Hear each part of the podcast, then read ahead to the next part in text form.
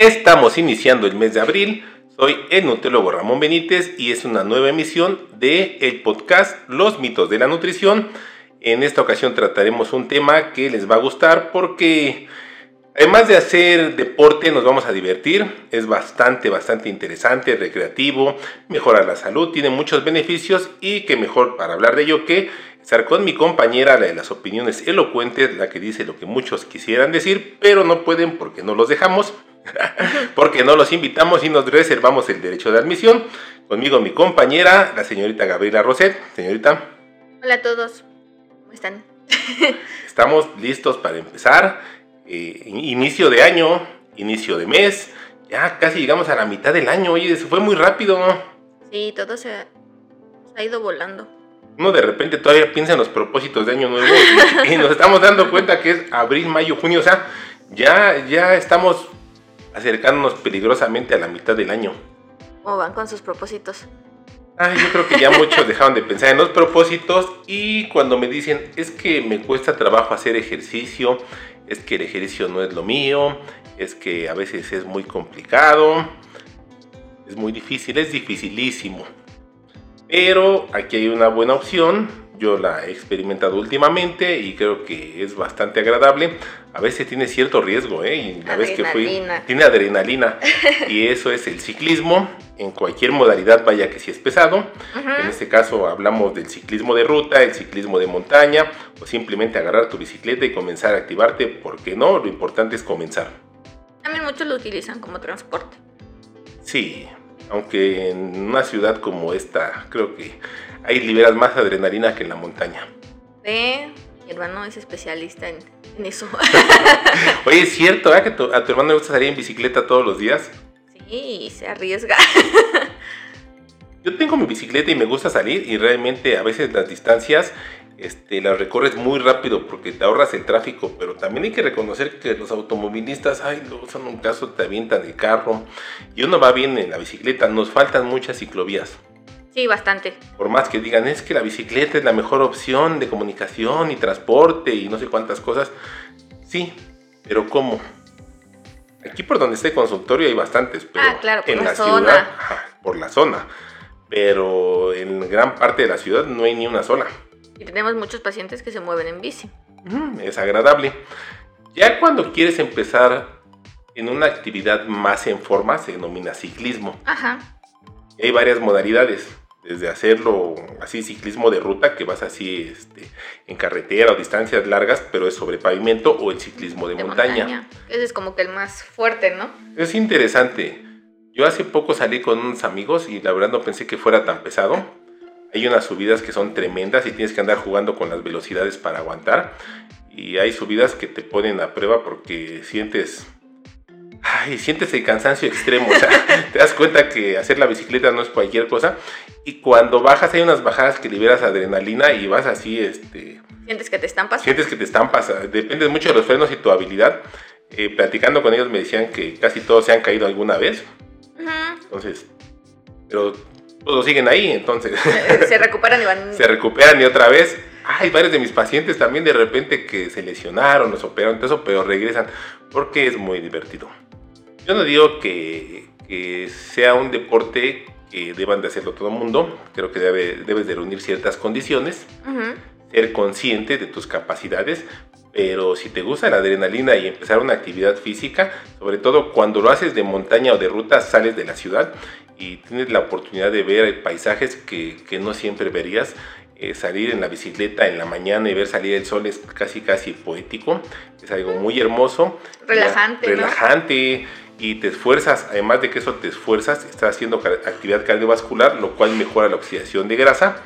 Y el simple hecho de ver el sol, cómo va saliendo, andarte esforzando, sudar, cansarte, ir con amigos, es una experiencia inolvidable y esto te va a ayudar a que estés en forma, que te sientas bien, además de liberar endorfinas, que son las famosas hormonas de la felicidad, entonces vas a estar más contento Yo esa vez fui, fueron como tres horas, ya regresando casi, este, venía llorando. Decía, ay, mis piernas. Tuviste emociones encontradas, ¿no? Entre feliz, entre me voy a caer, entre que ya no puedo. Y, Experimentas todos los estados de ánimo. y sí pude. Sí pude. Cuando ves una subida, experimentas el estado de ánimo de enojo, vienes encabronado y dices, ay, ya, ¿por qué demonios me metí en esto? ¿Qué estoy haciendo aquí? Ajá. Cuando vas en la bajada liberas adrenalina y miedo y dices, ay, otra vez estoy haciendo aquí, pero lo disfrutas. Cuando ya Cuando avanzaste viste que no te estrellaste, ya vas con felicidad. con felicidad y cuando ya acabaste, una gran tranquilidad, Alivio. alivio, paz, relajación. Adiós estrés. Adiós estrés, es muy completo.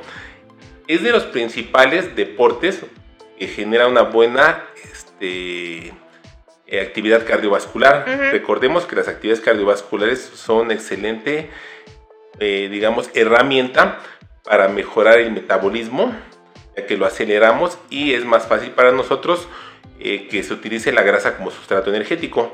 Esto nos permite mantenernos en forma o si queremos bajar de peso a partir de la grasita es una buena herramienta.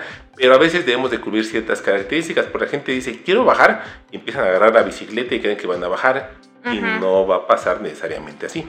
Pueden mejorar su condición, ¿no? Pero siguen con lo mismo en la alimentación. Sí, porque los cambios morfológicos en nuestra estructura física están más asociados a la alimentación. Obviamente va a haber unas adaptaciones en las fibras musculares propias de cada deporte. Ustedes pueden ver el físico de un futbolista, de un corredor, de un ciclista, de un basquetbolista, de un Todos son beisbolista. diferentes. Todos son diferentes. ¿Por qué? Porque hay un mayor énfasis en ciertas fibras musculares de acuerdo a la actividad deportiva. Ujú.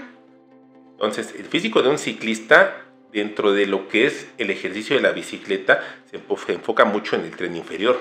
Entonces, si quieres tener un tren inferior fuerte, unos cuádriceps femorales, piernas así potentes y fuertes, la Unas bicicleta es, piernotas. sí, es una buena opción. Yo creo que a las mujeres les encanta. Y a nosotros también debería encantarnos porque luego recibimos quejas de que dicen las mujeres y las piernas, ¿para cuándo? Sí, es que si luego tienen las piernas muy flaquitas.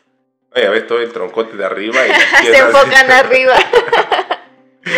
Sí, las piernas las dejamos a veces de lado. Piernitas de pollo. Ajá. Entonces, cuando haces bicicleta, el trabajo básico y principal es en el tren inferior. Sin embargo, el tren superior también genera una contracción. Si no, no podrías estar en la bicicleta. Tienes que guardar el equilibrio. Y aunque no se muevan los brazos ni nada, mantiene una contracción de tipo... Hay dos tipos de contracciones. Ajá. Ajá. Eh, la contracción isométrica, Ujú. quiere decir que es una contracción que se genera sin generar movimiento. O sea, es cuando el músculo lo pones tenso nada más. Ok. Ah, entonces, tú en, la, en el tren inferior vas moviendo las piernas y hay una, este, un acortamiento y un estiramiento de la fibra muscular, ah, que es la contracción clásica, la normal, que es la que permite que el músculo genere movimiento y que podamos mover las piernas y que estemos pedaleando. Pero aunque el tren superior, digamos que no lo estamos moviendo, estamos generando una contracción para mantener la tensión. Sobre todo yo, por ejemplo, cuando iba de bajada en, la- en la Ajá. bicicleta de montaña, pones los brazos súper tensos. Dicen que no es lo adecuado, yo entiendo, me van a regañar muchos. Yo soy principiante en esto. No sé ni ¿Y cómo, cómo me metí. Me dolían los antebrazos como no tienen idea. Como dos días. Tú vas agarrando este, el volante y manubria todo lo que da para que no te vayas a, Ajá, a golpear. a golpear, a voltear, no sé qué tanto. Entonces tus brazos van lo más tenso posible. Entonces vas generando una contracción isométrica.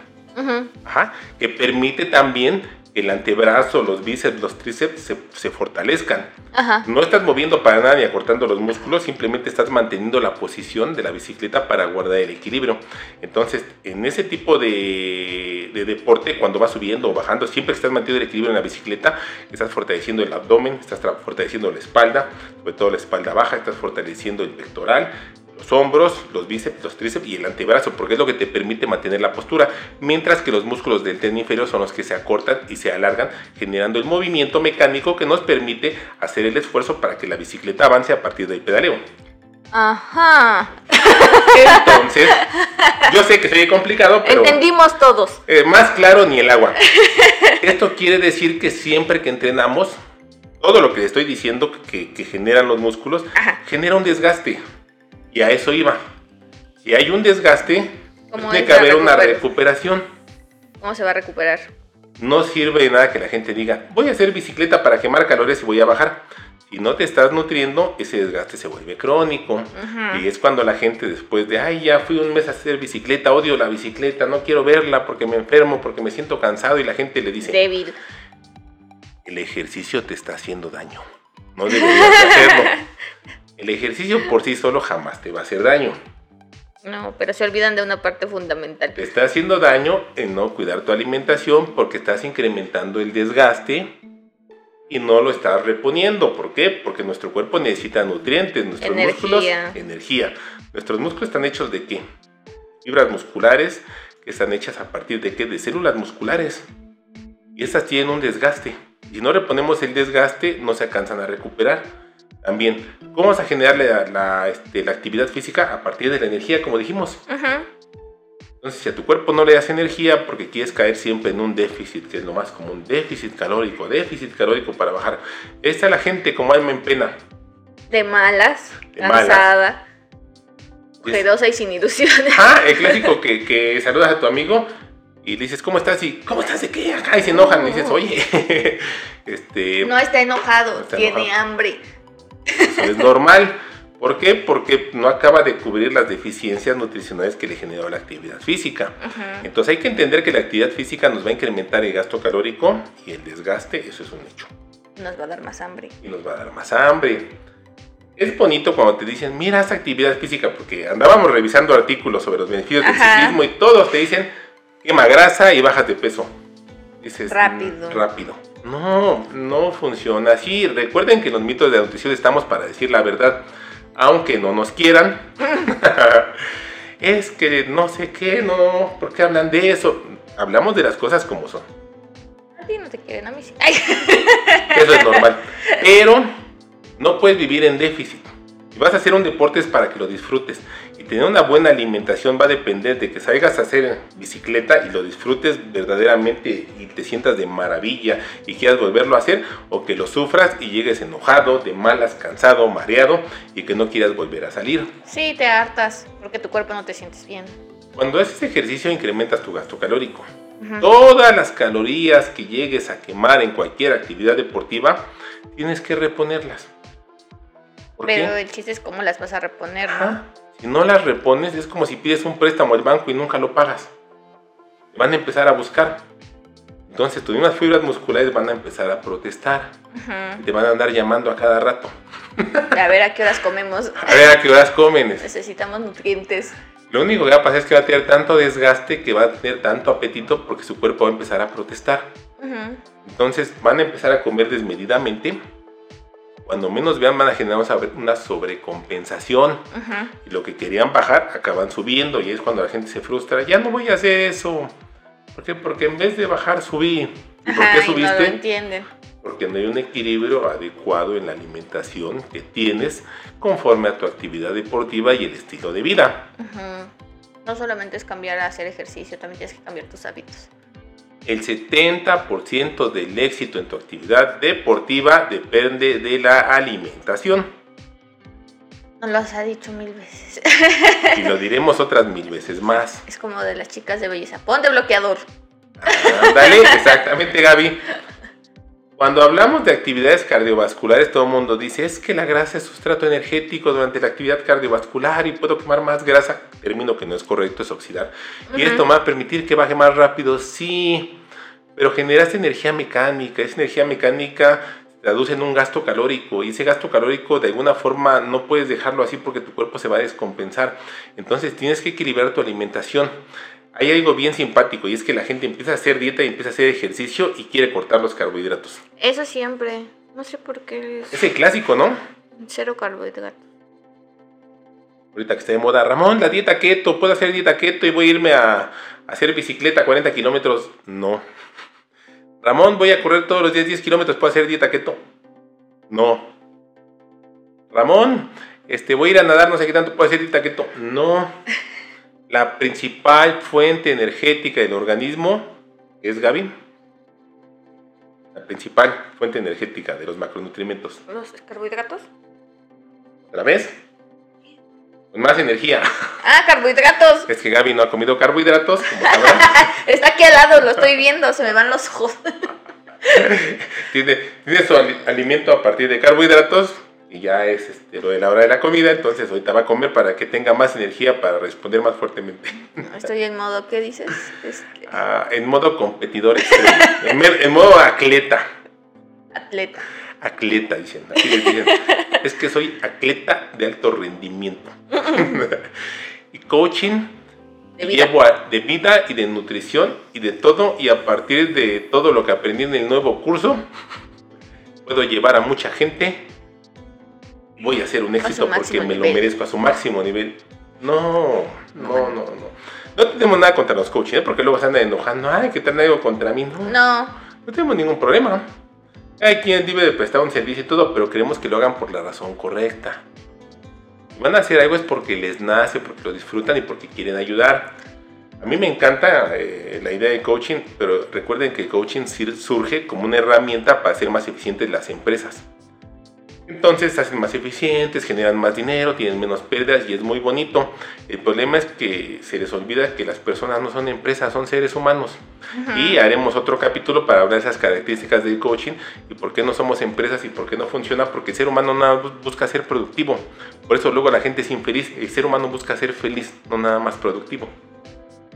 Pero ese Entonces, será otro capítulo. Ese otro capítulo, porque los tratan como máquinas. Entonces, este es tu aporte energético exacto y tienes que hacerlo exactamente así. Y si no, no eres un triunfador y si no, te va a ir mal en la vida. No, todos tenemos fases y procesos. Sobre todo es un proceso de aprendizaje y de estar practicando, practicando, practicando para que lo hagas bien. Ujú. Hay un gran temor a fracasar. Pero lo cierto es que no puedes triunfar sin antes haber fracasado. Ujú. Cualquier cosa que intentes, cuando te subas a la bicicleta vas a ver. Te va a costar horrible y lo vas a sufrir. Muchas emociones encontradas. Ajá, pero a medida que le vas agarrando el gusto, cada vez eres más eficiente y lo disfrutas más. Porque ya lo experimentaste. Ujú, Y porque te vuelves mejor en esa actividad deportiva. Cualquier actividad deportiva que tú elijas, vas a tener que practicarla por mucho tiempo y habrá gente que diga, yo no nací para esto, pero te gusta. Ujú. Y si te gusta, vas a ser bueno en eso, porque lo vas a practicar. Nadie nace siendo bueno en algo. Nadie. Nadie. Ajá. Tienes que practicarlo para que cada vez seas más eficiente. Entonces, el mito más común que me encanta es que los carbohidratos son malos. Fíjate que yo estaba leyendo que la dieta de los ciclistas está a base de carbohidratos. Sí, Entonces ahí ya no entra. pero ahí entra una característica.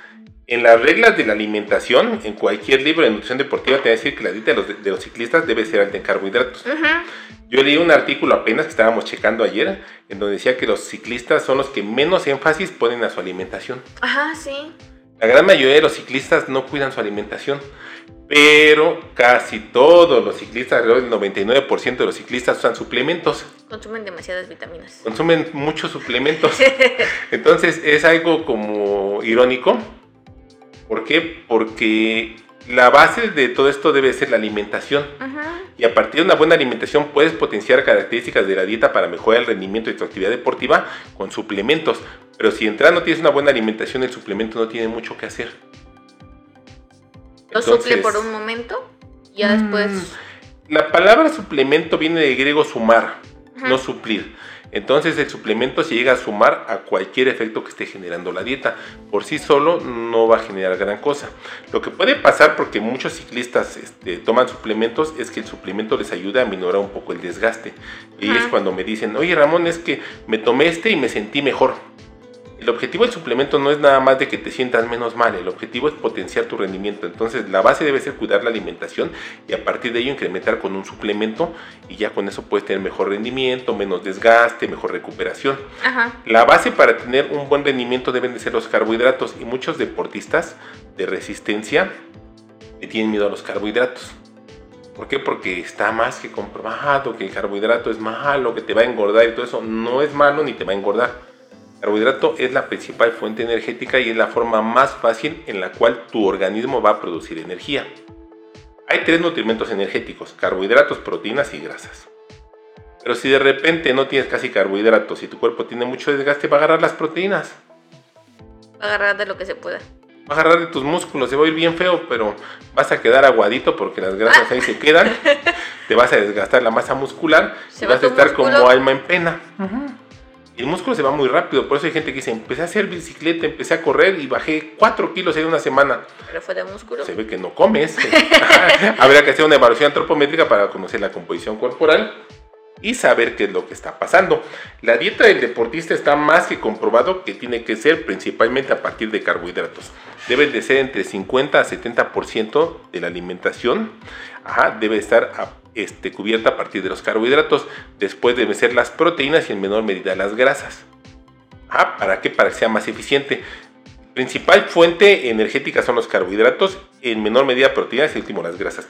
Hablábamos de que las fibras musculares todos los músculos, todas las células musculares requieren su propia energía porque todas son organismos vivos. Entonces, nuestras fibras musculares tienen una característica y es que pueden guardar los carbohidratos en forma de glucógeno.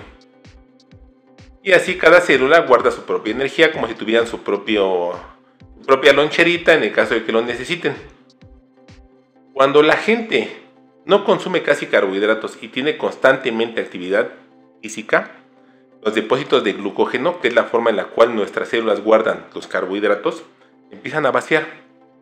Entonces esto hace que la recuperación cada vez sea más lenta y cueste más trabajo. En un deportista que tiene una dieta baja en carbohidratos, va a tardar más tiempo en reponer el glucógeno perdido a manera que pueda recuperarse y tener un buen rendimiento. Mientras que en un deportista que come carbohidratos de la manera adecuada en las proporciones correctas, tiene una recuperación más rápida. Un deportista consume su dieta adecuada entre 50 a 60, dependiendo del tipo de metabolismo, puede llegar a ser hasta 70. A partir de carbohidratos puede tener una recuperación entre entrenamientos a las 12 horas. Tú entrenaste a las 7 de la mañana y a las 7 de la noche y ya no te sientes ni cansado y puedes volver a correr lo mismo o hacer lo mismo en bicicleta. Pero alguien que no tiene depósitos de glucógeno adecuados y que obviamente genera mucho desgaste puede tardar hasta 3 días en recuperarse. Por eso hay gente que va a correr un día y al otro día no se puede ni levantar. Y hay gente que va a correr y en la tarde anda como si nada y hace su actividad física. Y se va al gimnasio. Se va, se va al gimnasio. De eso depende tu alimentación. Entonces, una dieta con la cantidad adecuada de carbohidratos te permite reponer los depósitos de glucógeno de manera más eficiente y que tengas energía para generar actividad física y no andes como alma en pena por las tardes o por las noches en tu trabajo y puedas ser eficiente y vivir de la manera adecuada, o sea que te sientas bien porque hay gente que entrena y lo sufre y lo sufre porque tiene una mala alimentación. También se ha comprobado que en la gente que practica deportes de resistencia se han hecho biopsias en las fibras musculares y se ha comprobado las fibras musculares de la gente que lleva mucho tiempo haciendo actividad cardiovascular tiene un mayor número de mitocondrias que la gente que no tiene casi tiempo haciendo actividad cardiovascular. La mitocondria es la parte de la célula que metaboliza las grasas para producir energía. Entonces una persona que ya lleva 5 años corriendo de manera regular es más fácil que utilice la grasa como sustrato energético y por lo tanto aunque de repente se mal pase no engorda tanto. Y una persona que empieza dice es que corrí mucho y de repente me porto mal y subo. Sí, porque hay adaptaciones morfológicas que genera tu cuerpo de acuerdo al tiempo que ibas haciendo actividad física. Es triste, pero cierto.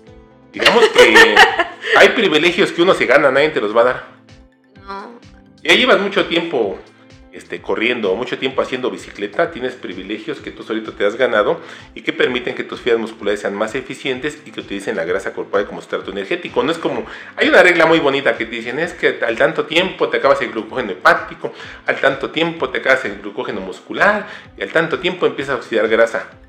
Y todo el mundo ya tiene la fórmula mágica y lo empiezan a hacer y vamos a hacerlo con la fórmula de carbonén y a partir de ello vamos a ver la frecuencia cardíaca en la cual tu cuerpo es más eficiente oxidando grasa. Eso es teoría y es muy bonito. Me encanta. La fórmula de Carbonell yo lo utilizo para ciertos procesos, para hacer ciertos cálculos, para todo eso, para mis pacientes, pero no siempre funciona así. Es dependiendo, ¿no? Es dependiendo. Cada persona no hay una fórmula mágica para, para todos. Pues la gente se frustra porque lo hace de manera... Yo voy a ponerla a comer lo mismo que tú ah. comes, ¿no? Ah, no.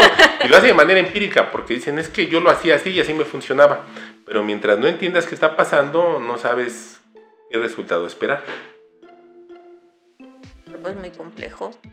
Es bonito, es muy padre entender todos los procesos del cuerpo.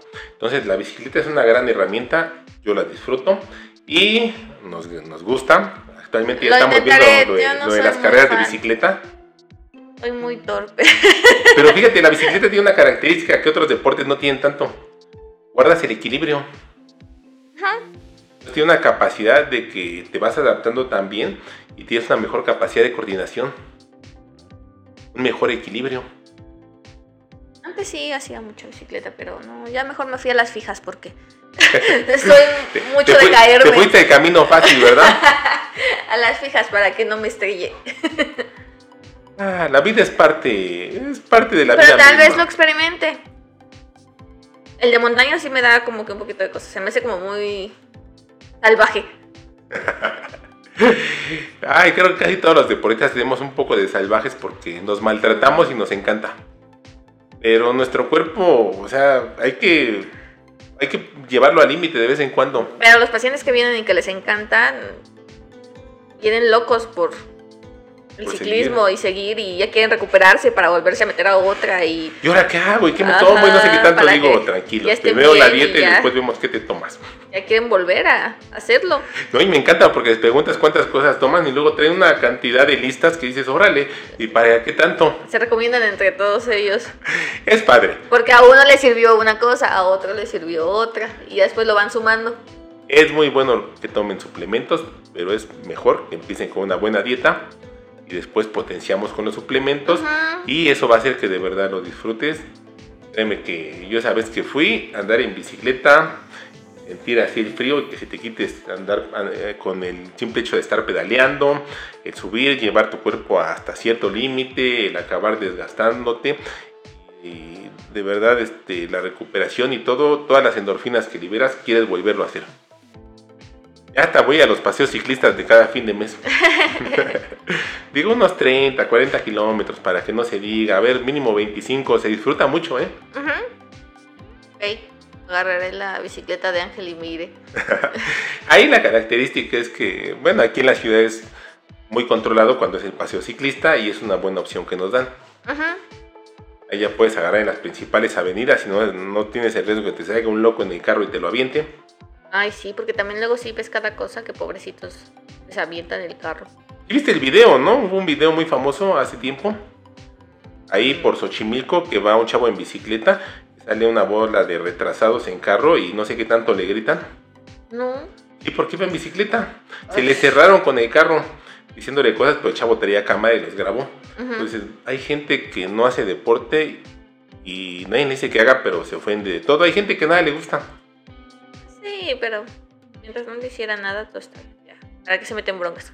Mm, lo importante es hacer lo que a uno le gusta y sobre todo hacerlo bien. Sí, Porque yo puedo decir mil cosas, a mí me gusta esto, pero no lo haces bien. Pero a mí me gusta, pero no lo haces bien. hay que hacer las cosas. Pero lo bien. disfruto, pero no lo haces de la manera correcta, entonces vas a acabar por no disfrutarlo. No, y si lo haces bien, vas a rendir más, lo vas a disfrutar más, vas a tener más beneficios.